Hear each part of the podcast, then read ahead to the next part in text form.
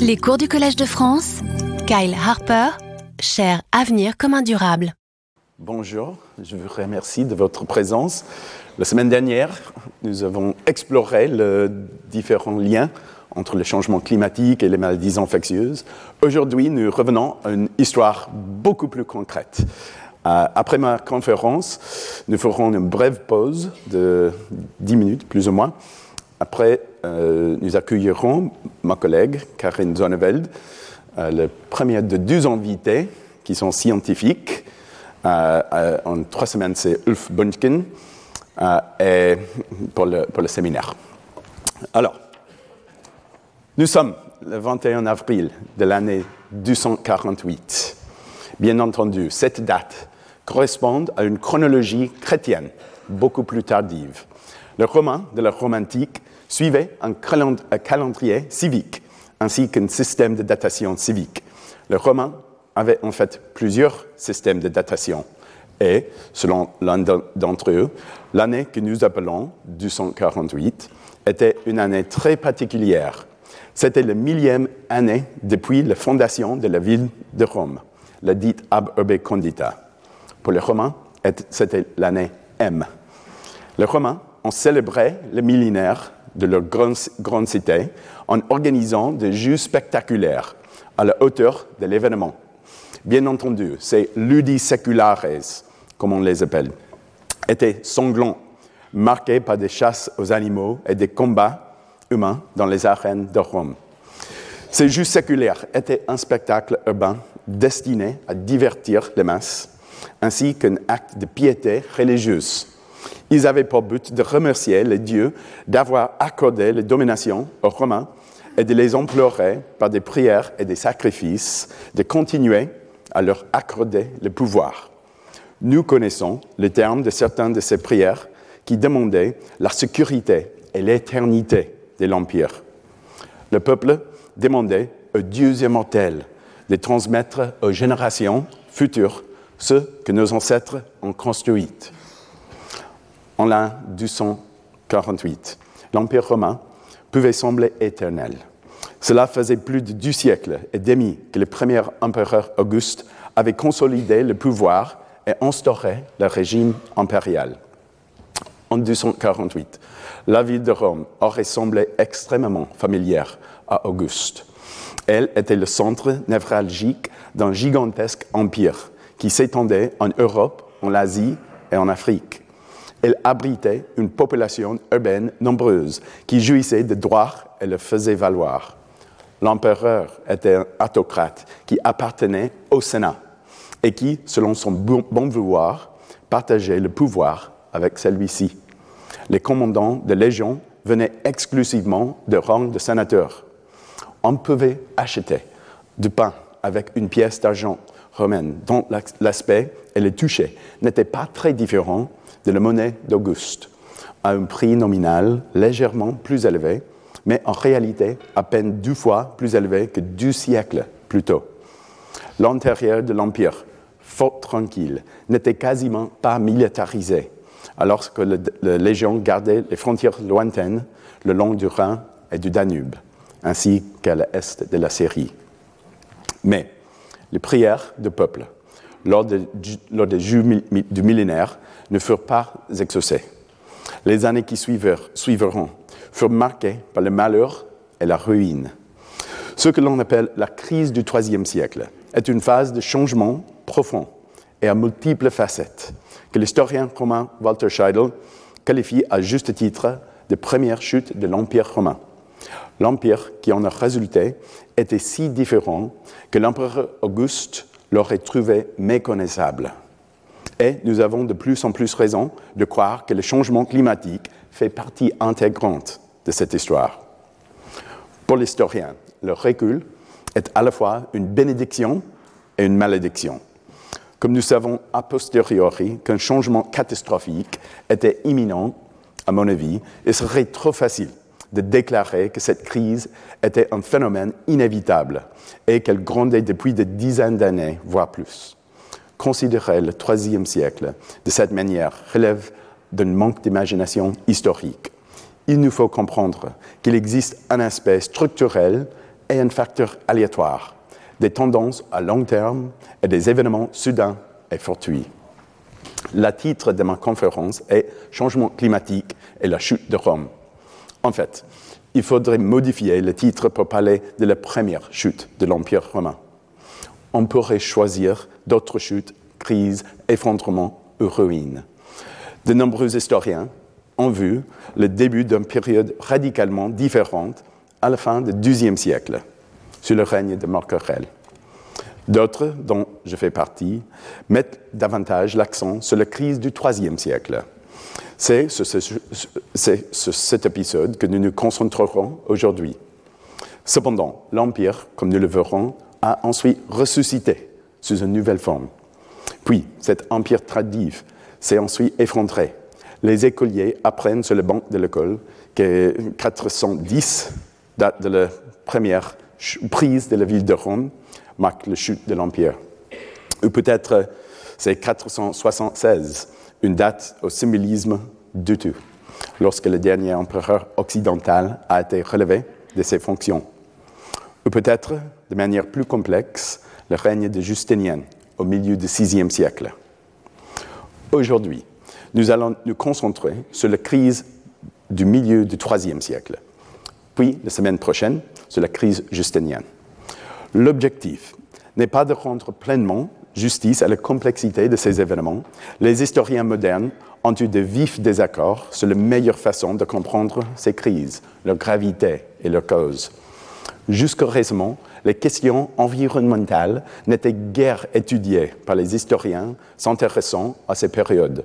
Alors qu'aujourd'hui, grâce à la manne de nouvelles preuves inespérées, les problématiques du changement climatique et de pandémie sont devenues un sujet central.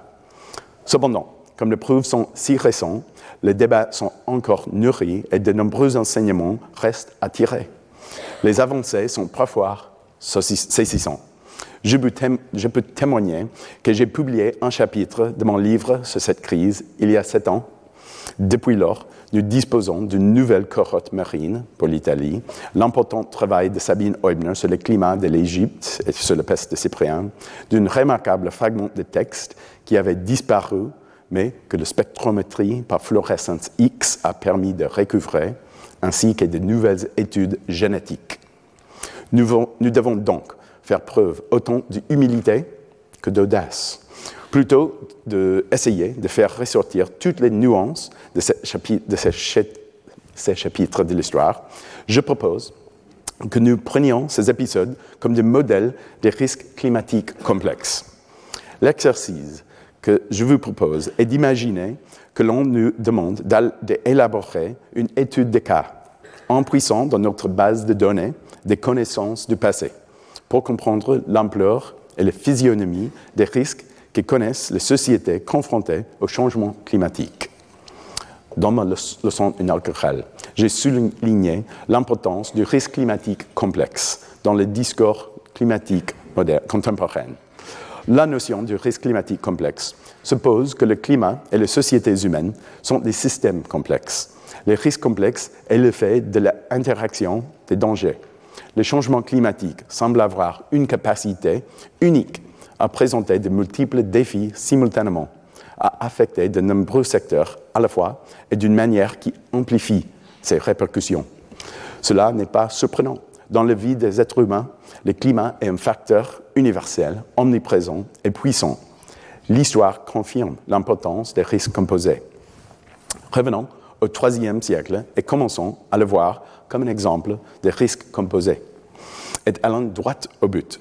La génération comprise, euh, la génération comprise entre 250 et 275 a été témoin de la crise la plus grave et la plus transformatrice depuis la fin de la République romaine, près de trois siècles auparavant.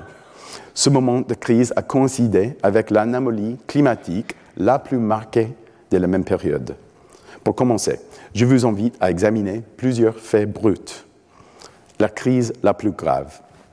L'existence de trésors de pièces de monnaie peut constituer une preuve rudimentaire de la présence d'une crise sociale et politique. Cet élément de preuve est loin d'être parfait. Pour que cette preuve soit valable, un grand nombre de pièces doivent être en circulation.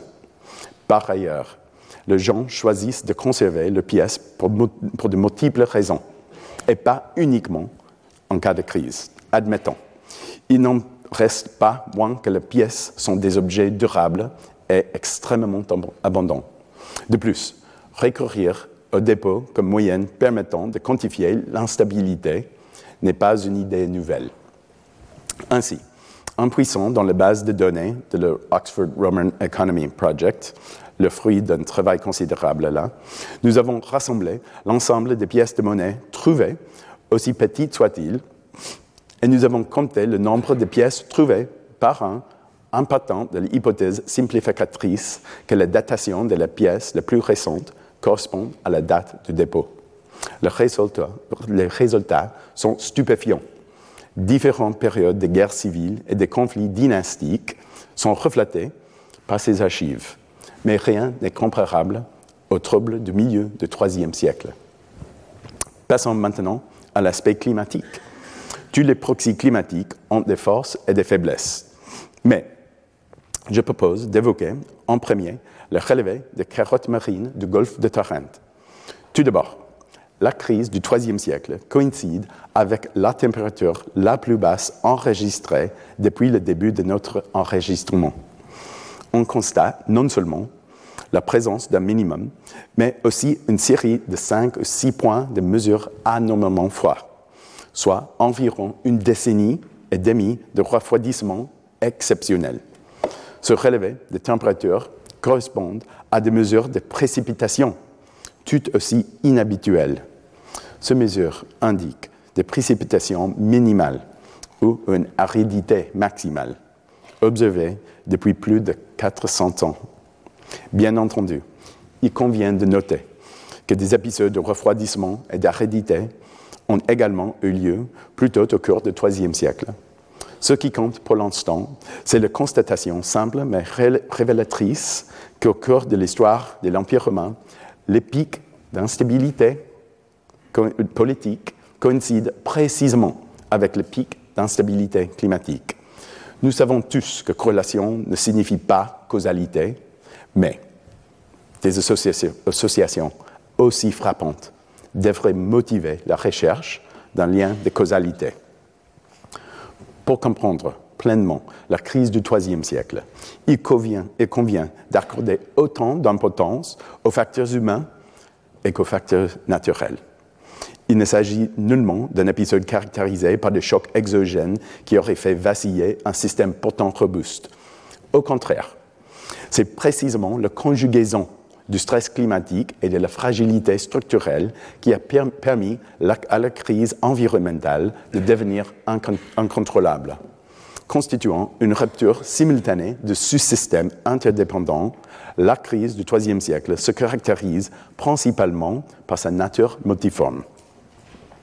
La crise n'a pas annoncé son arrivée en fanfare en 249, juste un an après la tenue des Ludi Seculares à Rome, un éminent sénateur romain nommé Trajan est envoyé par l'empereur Philippe dans la région du Danube pour y réprimer une rébellion.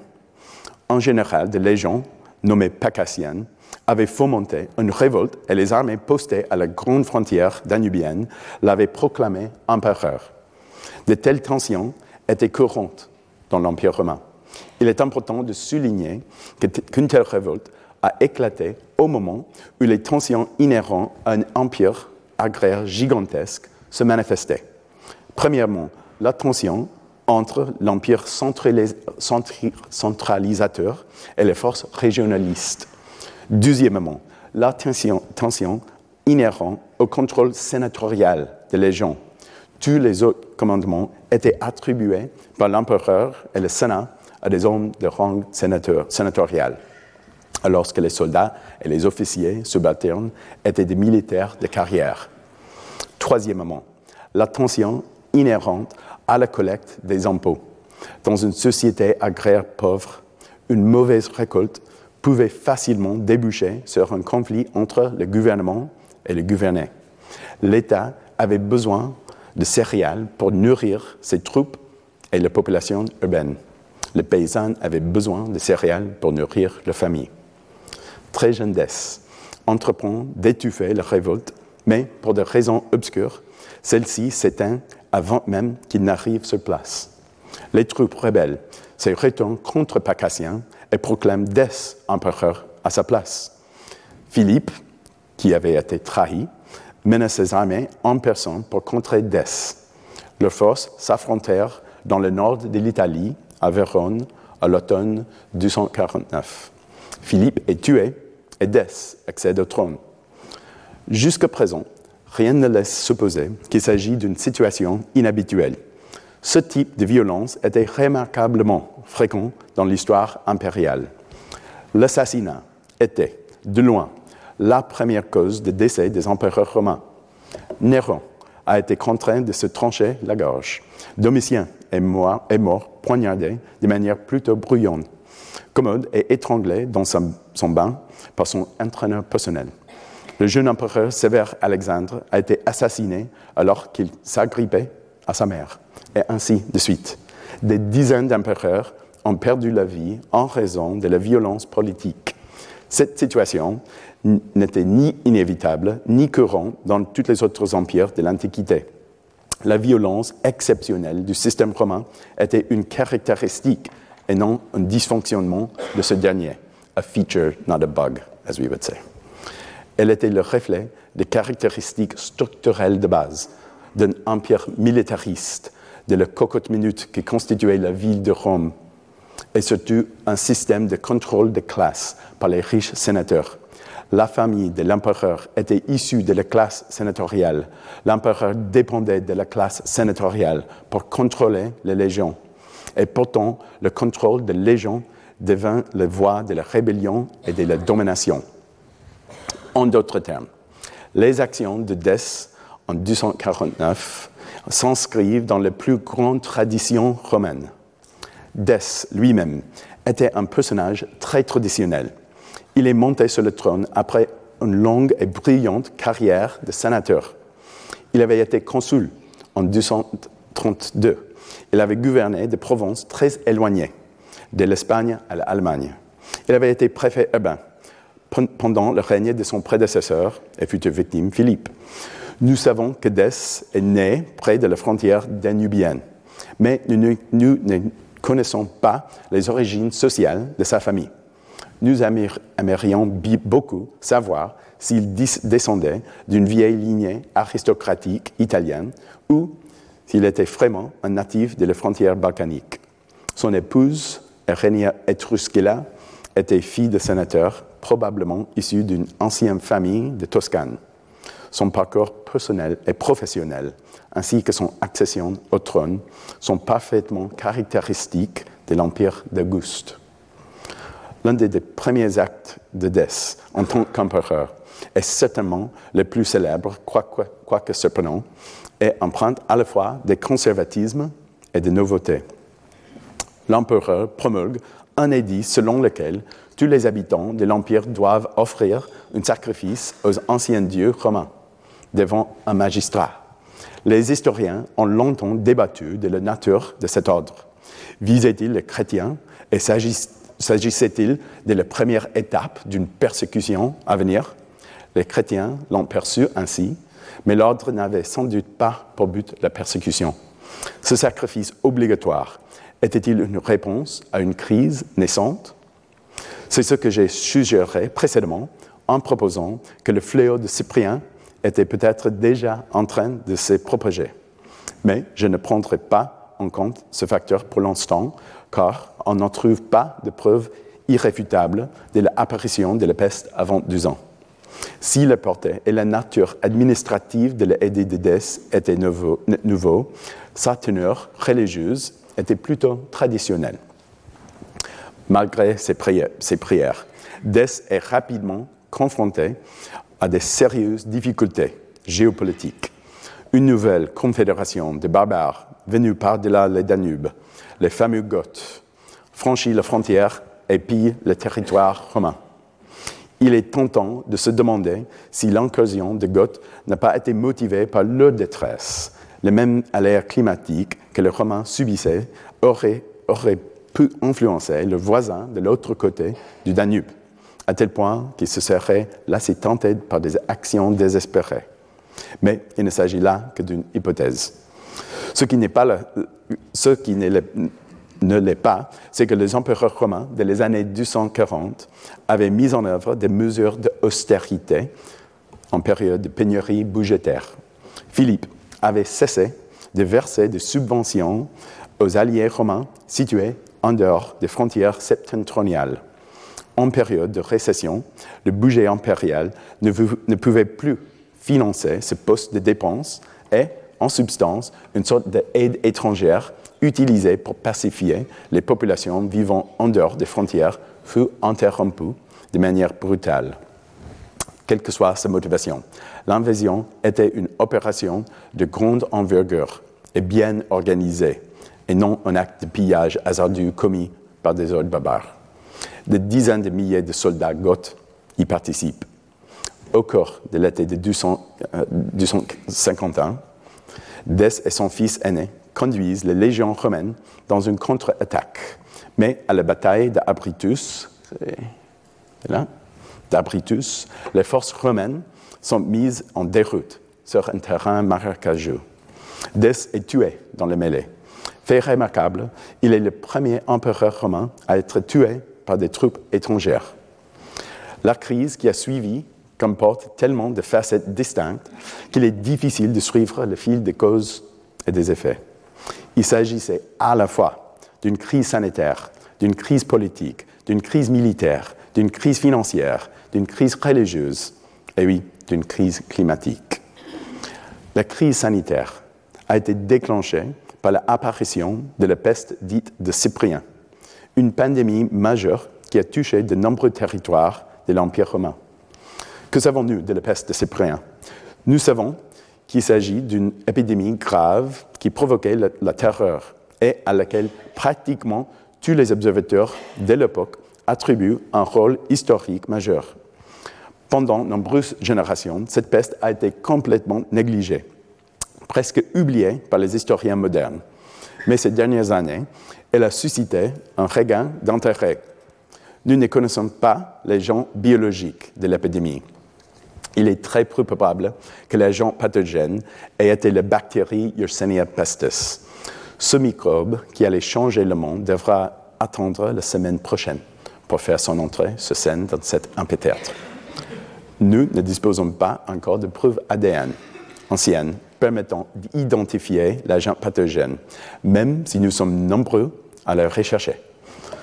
En attendant, tout ce dont nous disposons, ce sont les propos de témoins oculaires horrifiés, comme l'évêque de Carthage, Cyprien, dont le sermon prononcé pendant l'épidémie est à l'origine de l'association de son nom à cette pandémie. Selon lui, comme la force du corps est disute, les intestins se désagrègent en un flot, un feu qui commence dans la profondeur ou dans le moelle, brûle en blessure dans la gorge. Les intestins sont secoués des vomissements continuent. Les yeux sont enflammés par la force du sang. L'infection de la putréfaction mortelle impute les pieds à d'autres extrémités. Certains se sont demandé si Cyprien ne décrivait pas une fièvre hémorragique, mais il s'agit là d'une hypothèse. Bien entendu, il en va de, même pour toutes les autres suppositions. Une grippe, peut-être une fièvre récurrente, quoi qu'il en soit, un diagnostic posé a posteriori est toujours hasardeux et l'homélie de Nevèque est encore moins fiable. Il nous faut l'ADN. La peste est apparue au plus tard en 251. Mon collègue Sabine Eubner a montré qu'il n'y a pas vraiment de preuves solides de l'existence de la peste de Cyprien avant que l'on rapporte qu'elle a coûté la vie au fils cadet de l'empereur Dès, nom hostilien. Il s'agit de la première victime connue de l'épidémie. Hostilien se trouvait à Viminacium, importante ville et base légionnaire romaine située le long du Danube dans l'actuelle Serbie. je ne peux m'empêcher de vous dire que l'été dernier, j'ai eu le plaisir de visiter le site archéologique de Vemenarkium et les vestiges d'une magnifique tombe du IIIe siècle. Voilà, c'est moi, c'est le tombe. Le tombe qui, selon les archéologues, pourrait avoir été le lieu de sépulture de Ostélien, fils d'Édesse. Non seulement j'ai visité le site, mais je rapportais un échantillon de ossements de cette sépulture au laboratoire de Harvard. C'est la seule fois de ma vie que j'ai transporté un empereur romain dans mon bagage à main. Et même, je promets, tout était en règle. Quand même, j'ai eu les nerfs à vif lorsque j'ai dû passer le contrôle de sécurité et les douanes avec ces précieuses cargaisons. Comme le dépouillis avait été incinéré, il est peu probable que l'ADN soit bien préservé, hélas. Cependant, nous brûlons d'en savoir plus sur les ancêtres de la famille d'Édès et sur l'identité de la peste de Cyprien. En quoi c'est le doigt Quelle que soit la nature de la peste, ses effets ont été sévères. Nous disposons de nombreux témoignages de païens et de chrétiens, d'auteurs grecs et latins, et des témoignages totalement indépendants. Selon l'historien grec Zosime, qui s'appuie sur une source contemporaine, les villes et les villages ont été infestés par une peste qui a emporté la population de ces régions. On n'a jamais connu une mortalité aussi importante à une époque antérieure. Nous disposons également de rapports plus localisés et plus précis, aussi sinistres les uns que les autres. Eusèbe de Césarée, auteur de l'histoire ecclésiastique, rapporte ainsi le témoignage de Denis, évêque d'Alexandrie. Les hommes s'étendent et ne peuvent comprendre d'où viennent ces pestes continuelles, ces maladies graves, ces maladies mortelles de toutes sortes, ces destructions humaines diverses et vastes. Pourquoi cette grande ville ne compte plus, plus autant d'habitants, de plus jeunes aux plus âgés, qu'elle n'en comptait autrefois parmi ceux que l'on classait dans la catégorie des hommes les plus âgés? Les technologies de pointe ont récemment mis en lumière de nouvelles preuves de la peste de Cyprien. La lumière fut faite au sens propre du terme. En 2022, Günther Martin et Jana Gruskova ont publié 18 nouvelles lignes écrites par l'historien grec du IIIe siècle, Dexip, qui l'analyse par fluorescence X d'une palimpseste de Vienne a permis de recouvrer. Bien que Dexip ait probablement été l'historien contemporain le plus important, son travail a ensuite été perdu, effacé pour que le manuscrit puisse être réutilisé. Vous pouvez imaginer mon enthousiasme, lorsque, en retrouvant 18 nouvelles lignes précieuses de cette période, ils ont abordé mon deuxième fléau préféré du monde antique. Ces nouvelles lignes rapportent notamment que l'aggravation de la maladie est telle qu'elle est indicible après avoir frappé Rome et la majeure partie de la Grèce. En effet, alors que les accalmies avait été très brève dans le passé, elle devint à cette époque particulièrement redoutable en raison de la manière dont elle se manifestait. On rapporte à tout le moins que les scribes de Rome recensaient chaque jour 5000 morts causés par cette maladie, voire plus.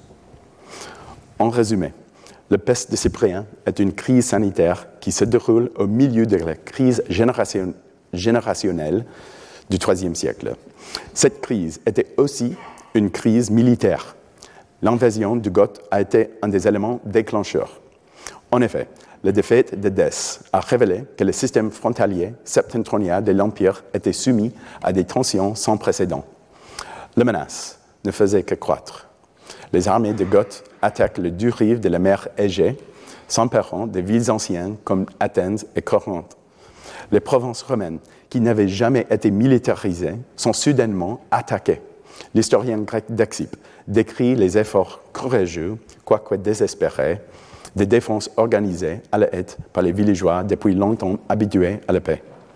L'Italie, creux de la puissance romaine, est envahie de la même manière.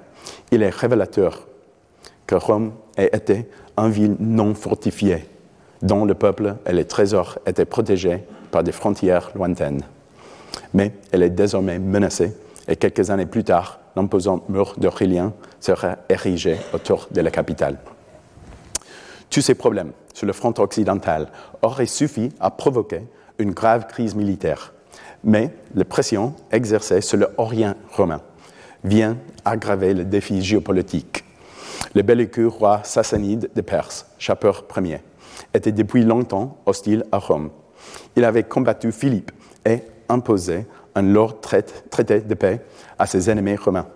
Mais il profita bientôt des troubles sur la frontière danubienne pour relancer les hostilités. Au milieu des, années 250, il envahit la Syrie et s'empare des villes stratégiques. Lors de la campagne de 260, il exploite à nouveau la faiblesse romaine et affronte cette fois l'empereur romain Valérien. Valérien est capturé vivant, un sort bien plus humiliant que la mort. La crise avait également des dimensions économiques. Là encore, si certains détails, sont flous, les grandes lignes sont suffisamment nettes. Cette génération a connu une grave crise monétaire. La monnaie romaine était frappée au moyen de différents métaux, mais la pièce d'argent était le pivot du système. Le denarius était la principale unité de compte. Il existait également, nous l'avons compris, un système financier développé avec des banques et des marchés du crédit à Rome. Les années qui ont suivi, 205 ans, ont été exceptionnellement turbulentes. La monnaie romaine était fabriquée avec de moins en moins métal précieux. Certaines valeurs unitaires plus anciennes cessent d'exister.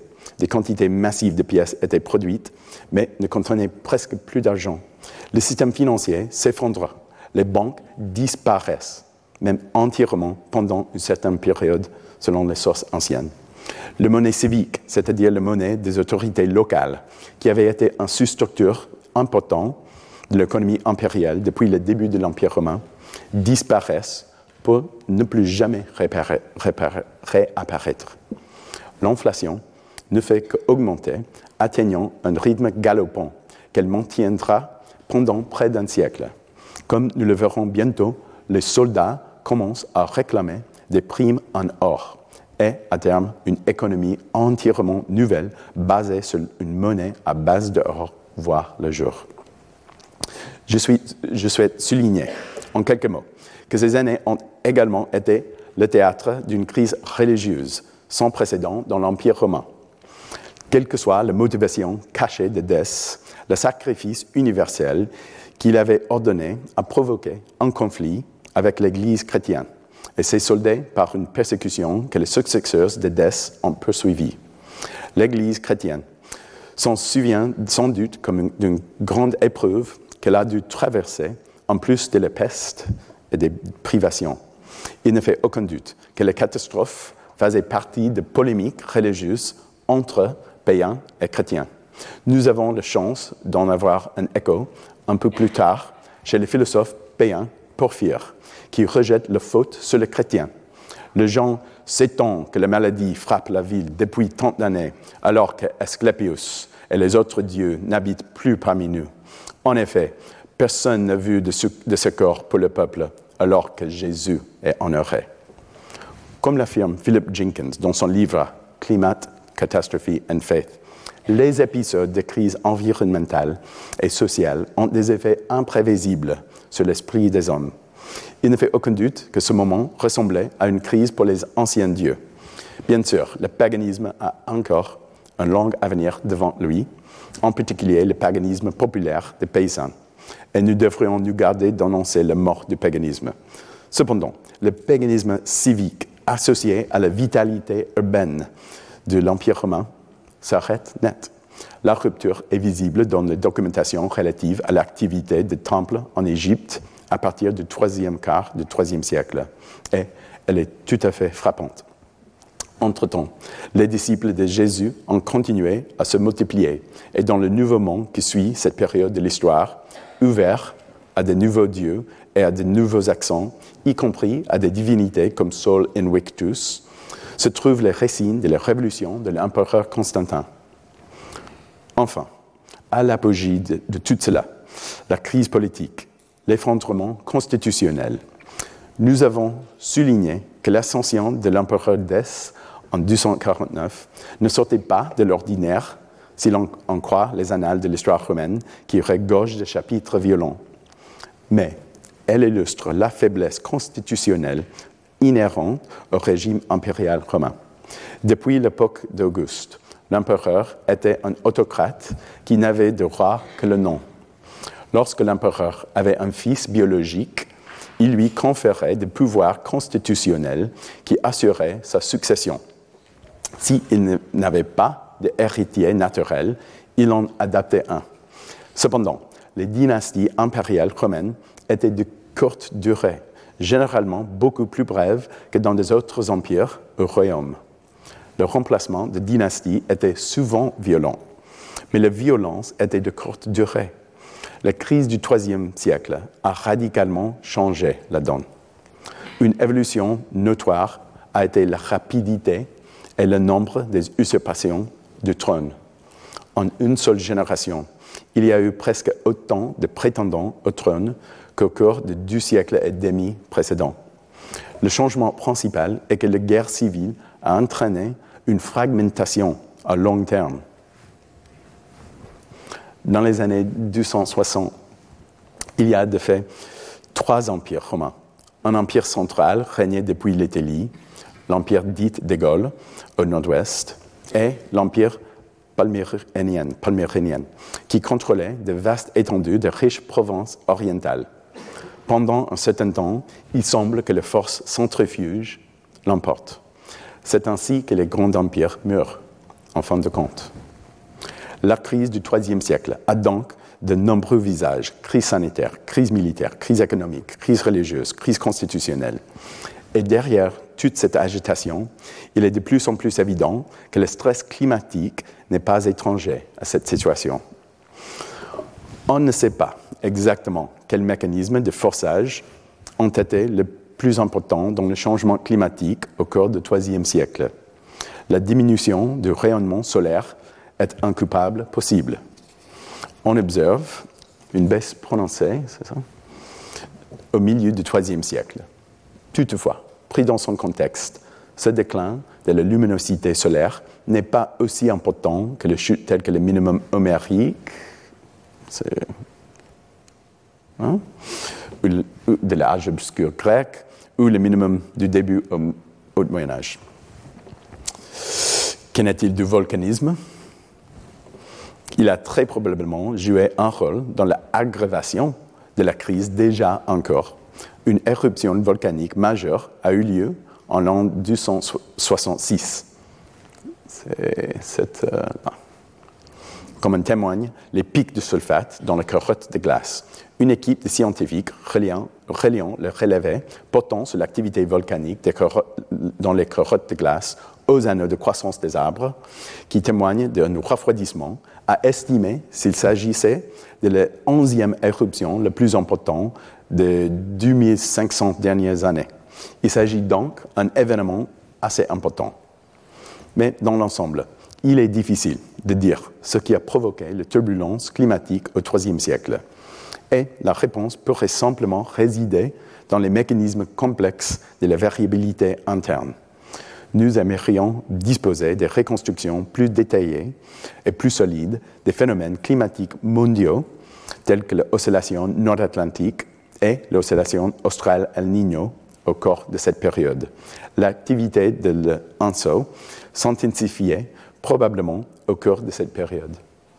Les preuves d'un dérèglement du système climatique proviennent d'un éventail de sources humaines et des archives naturelles. Les témoignages recueillis sont saisissants, mais ils sont fragmentés, grandiloquents et difficilement véritables de manière précise. L'évêque de Carthage, Cyprien, fournit certaines des preuves les plus sérieuses. Dans les années 250, les chrétiens d'Afrique étaient accusés d'être à l'origine des difficultés liées à une grave sécheresse. Cyprien affirme, affirmait que si les pluies ne tombent d'une eau que rarement, si la terre est livrée à la poussière et devient désolée, si la terre stérile ne fait pousser que quelques brins d'herbe pâles et assoiffés, si la sécheresse fait cesser les printemps on choisissait son peuple comme bouc émissaire. Nous aimerions bien sûr disposer de bonnes reconstitutions climatiques à haute résolution de l'Afrique du Nord romaine, mais elles font défaut. L'Algérie et la Tunisie modernes étaient des régions agricoles vitales et productives à l'époque romaine, situées à la limite des zones arides. C'est plutôt en Égypte que l'on trouve les preuves les plus évidentes de l'existence de problèmes, problèmes environnementaux au IIIe siècle. Dans ce cas, il convient d'imaginer une crise qui progresse et s'installe dans la durée, ponctuée par des moments d'extrême adversité. Autrement dit, entre la fin du XIIe siècle et le début du IVe siècle, l'évolution se produit progressivement jusqu'à ce qu'elle soit interrompue par une crise plus aiguë entre les années 240 et 260. Il est important de noter que le climat de l'Égypte est particulier et qu'il est déterminé par des forces qui vont bien au-delà du cours méditerranéen de l'Empire. L'Égypte est un désert qui reçoit peu de précipitations tout au long de l'année. Mais la crue annuelle du Nil apporte de l'eau et des limons riches en nutriments dans les vallées. Le Nil prend sa source en Afrique de l'Est, sur les autres plateaux éthiopiens, qui sont arrosés par les pluies de la mousson. La qualité de la crue varie d'une année à l'autre, avec des cycles plus longs d'abondance et d'aridité, en fonction de l'intensité des moussons. Alors que dans leur grande majorité, les paysans romains vivaient et mouraient selon le bon vouloir des régimes climatiques liés aux systèmes atlantiques et méditerranéens, la vallée fertile du Nil dépendait des mécanismes climatiques régionaux entièrement différents. À l'époque romaine, la vallée du Nil était densément peuplée et sa société avait appris depuis longtemps à vivre en harmonie avec les crues et les décrues du fleuve. Un vaste système de technologies hydrauliques, digues, levées, canaux, pompes et rues hydrauliques permettait à l'homme de contrôler le réseau hydrographique. En conséquence, l'Égypte romaine était probablement la, euh, région productrice de blé la plus fertile de tout l'Empire. Leur commerce par voie d'eau fonctionnait à merveille et permettait d'acheminer les récoltes le long du fleuve, puis de l'expédier depuis Alexandrie vers la Méditerranée.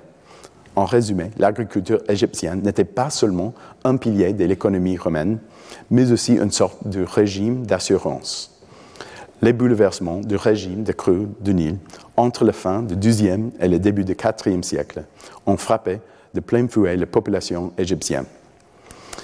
C'est peut-être dans le Fayoum que ces changements sont les plus évidents et les plus marqués. Le Fayoum est un immense bassin qui s'étend depuis la rive ouest du Nil, un peu au, euh, sud de Caire moderne. Le canal de Bar Youssouf, le canal de Bar Youssouf apportait l'eau de la crue du Nil pour arroser les terres à plus basse altitude. Au début de l'Empire romain, le Fayoum constituait une zone d'activité importante. Mais au IIIe siècle, la situation a radicalement changé. Des documents attestent des problèmes d'irrigation et de mauvaises récoltes. Il est évident que la région a connu une diminution forte et précipitée de sa population au cours du IIIe siècle. Bien entendu, ces problèmes ne se limitaient pas au Fayoum, mais son emplacement précaire à la lisière du désert permet de les considérer comme un indicateur, un, indicateur, un signe précurseur. Nous pouvons identifier au moins deux épisodes de crise alimentaire frappants causés par l'absence de crues de Nil. L'une au milieu des années 240, l'autre au début des années 260. Entre 244 et 246, les crues du Nil étaient soit médiocres, soit désastreuses en mars 246. Des mesures d'urgence sont prises. Deux ans plus tard, la pénurie restait un problème préoccupant. Un papyrus de cette année-là évoque la situation d'urgence actuelle et les difficultés à engager des fonctionnaires chargés des réserves de nourriture publique. Selon un autre papyrus, un individu a refusé la charge obligatoire de gestion des réserves de nourriture, abandonnant tout ce qui lui appartenait pour s'y soustraire. Les experts de l'histoire économique égyptienne ont désigné cet épisode comme la pire pénurie de céréales attestée dans l'Égypte romaine.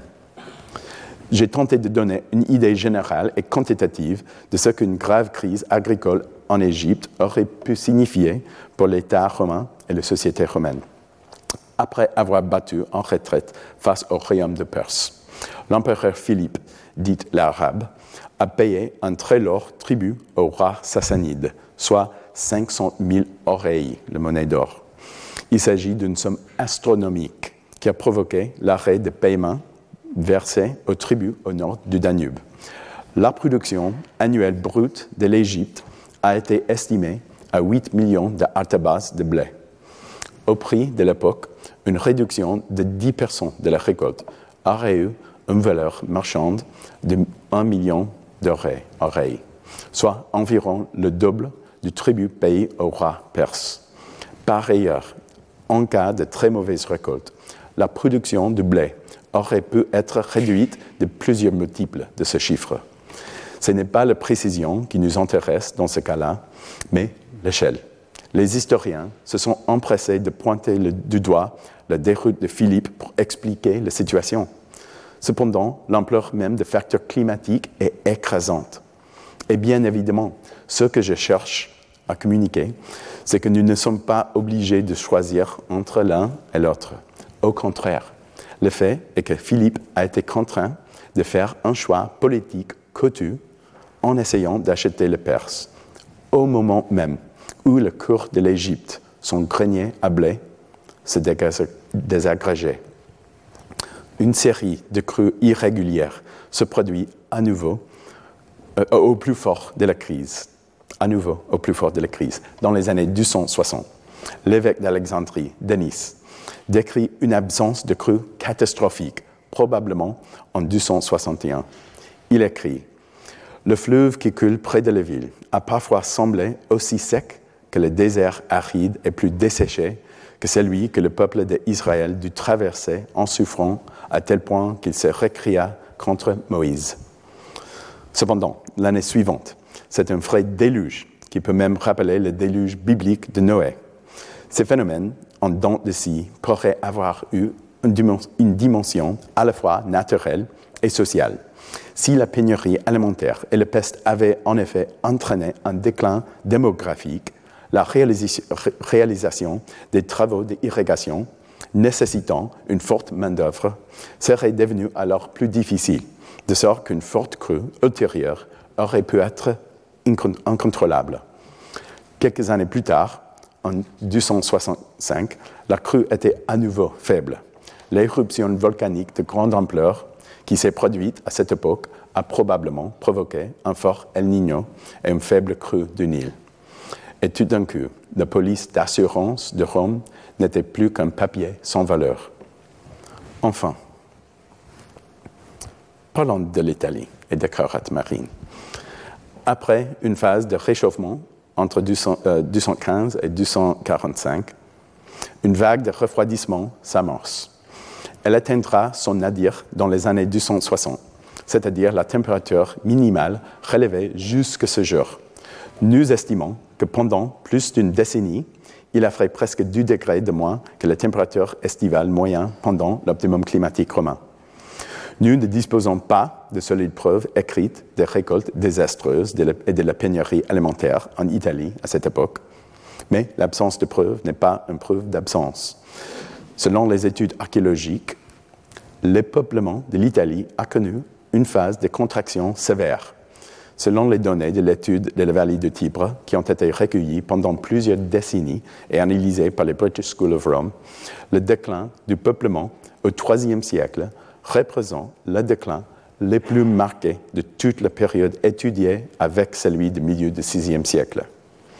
On peut supposer que la diminution du nombre d'établissements de population dans les archives archéologiques reflète une chute de la population qui s'est traduite par une baisse de la production économique, de la collecte d'impôts et du nombre de recrues par l'armée. Bien qu'il reste encore beaucoup à apprendre sur le rôle du changement climatique au IIIe siècle, ce que nous savons déjà souligne qu'il s'agissait d'une période exceptionnellement turbulente, impliquant un certain nombre de systèmes climatiques régionaux différents. Si l'Afrique du Nord, l'Italie, et l'Égypte ont été touchés entre les années 240 et 260. Les perturbations du système climatique ont probablement eu une portée mondiale. Nous devrions observer ces changements sur plusieurs échelles de temps. Ils s'inscrivent dans le cadre d'un effondrement à plus long terme de l'optimum climatique romain, qui a commencé dès le XIIe siècle. Ensuite, dans le contexte de ces crises à plus long terme, il y a eu des moments de tension et de difficultés aiguës, notamment au milieu des années 240 et dans les années 260. C'est ainsi qu'il faut imaginer le rôle de facteurs humains sur des échelles de temps multiples. La crise du IIIe siècle a été, d'une certaine manière, le produit des tensions à très long terme, inhérents à la nature de l'administration romaine. La menace d'une fragmentation régionale a toujours existé. Les troupes voulaient un meilleur solde et donc soutenaient le commandant qui leur faisait des promesses. La domination militaire des Romains s'est réduite à mesure que le peuple frontalier s'organise davantage. Mais soudain, en plus, de, en plus de ces tensions structurelles, le poids du changement climatique s'est soudainement imposé, faisant plier l'Empire. La crise du IIIe siècle est un typique exemple de risque composé, c'est-à-dire l'interaction entre les pressions climatiques et les différentes menaces dans de multiples secteurs. La première vague de pression a provoqué une pénurie alimentaire dans l'Empire, ainsi que des problèmes fiscaux qui ont à leur tour déclenché une réaction en chaîne d'invasion barbare. Nous aimerions en savoir plus sur le rôle possible de pression climatique dans la motivation directe des conflits et des migrations dans, dans leur région du Danube. Le stress physiologique d'une population ayant subi une série de mauvaises récoltes n'a pu que contribuer à la propagation de la peste de Cyprien. Là encore, tant que nous ne ne connaîtrons pas l'agent pathogène de la pandémie, il sera difficile d'en dire plus. Toutefois, la misère humaine est un terreau fertile pour les maladies infectieuses. De plus, il ne fait pas de, doute que les problèmes économiques et monétaires de l'époque ont été exacerbés par le stress environnemental. Certes, la dépréciation à long terme des pièces d'argent met en évidence des problèmes structurels profonds. Par ailleurs, la chute libre du système monétaire dans les années 250 et 260 souligne que l'effondrement du système s'est produit dans le contexte d'une crise aux multiples facettes. Il est donc prodigieux que l'Empire romain se soit rétabli. Le mot crise en grec est emprunté au jargon médical et signifie un tournant décisif dans la progression d'une maladie qui conduit soit à la mort, soit à la guérison. Ici, la patient s'est rétablie. Mais il convient de souligner à quel point l'Empire avait changé au lendemain de la crise. La Révolution arriva en 268. Cette année-là, un officier de la cavalerie qui n'était pas issu de la classe sénatoriale, mais qui était originaire de la région romaine de Danube, Claude, renverse son prédécesseur sénatorial italien, Galien, et devient empereur romain. Il verse à ses fidèles troupes un don en pièces d'or. Tout d'un coup, l'avenir était là. Plus jamais les riches sénateurs méditerranéens n'exerçaient le pouvoir sur l'Empire en contrôlant les légions. Désormais, le commandement militaire est entre les mains des militaires de carrière comme Claude. En outre, une révolution géographique vu le jour révolution particulièrement singulière. Les corps d'officiers danubiens règnent sur l'Empire romain, romain, pendant les trois siècles et demi qui suivraient. Comment l'a montré Walter Scheidel Jusqu'en 610 après Jésus-Christ, près de trois empereurs romains sur quatre appartiennent à des dynasties, dont les origines se situent au cœur de Danube, dans ce qui, est aujourd'hui la Serbie et une partie de la Croatie antérieure. Cette minuscule région, pourtant si importante sur le plan stratégique, ne représentait que 2% du territoire de l'Empire. Il y a donc eu une révolution sociale et géographique dans la manière de diriger le monde romain qui s'est traduite par la décentralisation de l'Empire vis-à-vis de Rome. Les empereurs danubiens étaient connus pour leur indifférence à l'égard de l'ancienne capitale, dont ils continuaient à apprécier le prestige et la position symbolique, alors même qu'il était occupé dans les nouvelles capitales frontalières et, à terme, à Constantinople. Et bien sûr, les primes en or demandées par les soldats pouvaient être considérés comme le tout début d'une nouvelle logique monétaire, présageant la future domination de Solidus de or.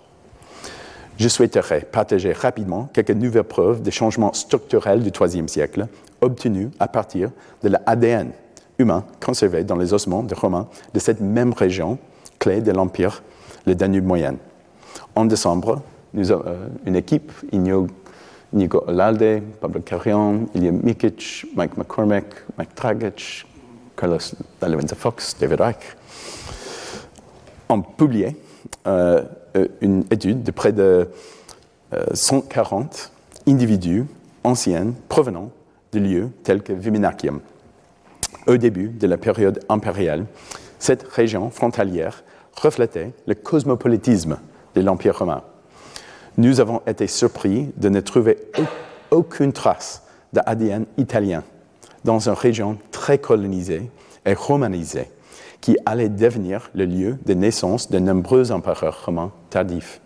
À la place, l'ADN indique la présence de migrants venus d'autres régions de l'Empire romain, en particulier d'Anatolie et de la Méditerranée orientale.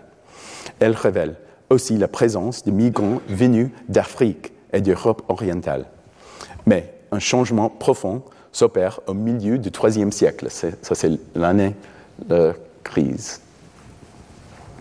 Désormais, ce ne sont plus les peuples du Sud, mais ceux qui viennent de l'autre côté du Danube, qui contribuent au patrimoine génétique de la population. En d'autres termes, des groupes comme les Goths et les Sarmates font peu à peu partie intégrante de la population locale. Dans cette évolution, nous pouvons voir le reflet sur le plan génétique de la transformation structurelle du IIIe siècle. En bref, la crise du IIIe siècle a été une révolution structurelle qui a produit un nouveau type d'empereur, un nouveau type de gouvernement, une nouvelle géographie de l'empire, un nouveau type de système monétaire et finalement un nouveau type de Dieu. Ce bouleversement rappelle combien le changement climatique peut être dangereux lorsqu'il se mêle d'autres types de risques et de défis. En tant que citoyenne informée par l'histoire, ce qui m'inquiète à propos de l'avenir du changement climatique anthropique, c'est son ampleur et sa rapidité. Je ne pense pas seulement au risque direct du changement climatique, aussi grave soit-il. Je pense plutôt à la manière dont le changement climatique s'interagera avec les conflits et les migrations ainsi qu'avec les crises économiques et constitutionnelles. Je suis d'avis que la majorité, des pays riches, comme les États-Unis, seront en mesure de s'adapter aux effets du changement climatique dans les décennies à venir. À moins, bien sûr, que des élections contestées ne provoquent le naufrage des institutions ou que le dollar ne s'effondre et se solde par la déconfiture économique ou qu'une nouvelle pandémie échappe à notre système de santé publique, ou tout cela à la fois, ce qui complique d'autant plus les efforts d'adaptation à un climat changeant et à tous les enjeux qu'il implique. L'exemple de l'Empire romain nous rappelle que telles juxtapositions improbables peuvent se produire. Et lorsqu'elles se produisent, elles peuvent être rapides. Les Romains, qui célébraient le millième, millième anniversaire de l'Empire éternel en 248 étaient loin d'imaginer ce qui les attendait, ni à quelle vitesse ils allaient perdre une stabilité pourtant si familière. Et bien sûr, avec le recul, ce sont ces juxtapositions qui changent le plus le corps de l'histoire. Merci. Retrouvez tous les contenus du Collège de France sur www.colège-2-france.fr.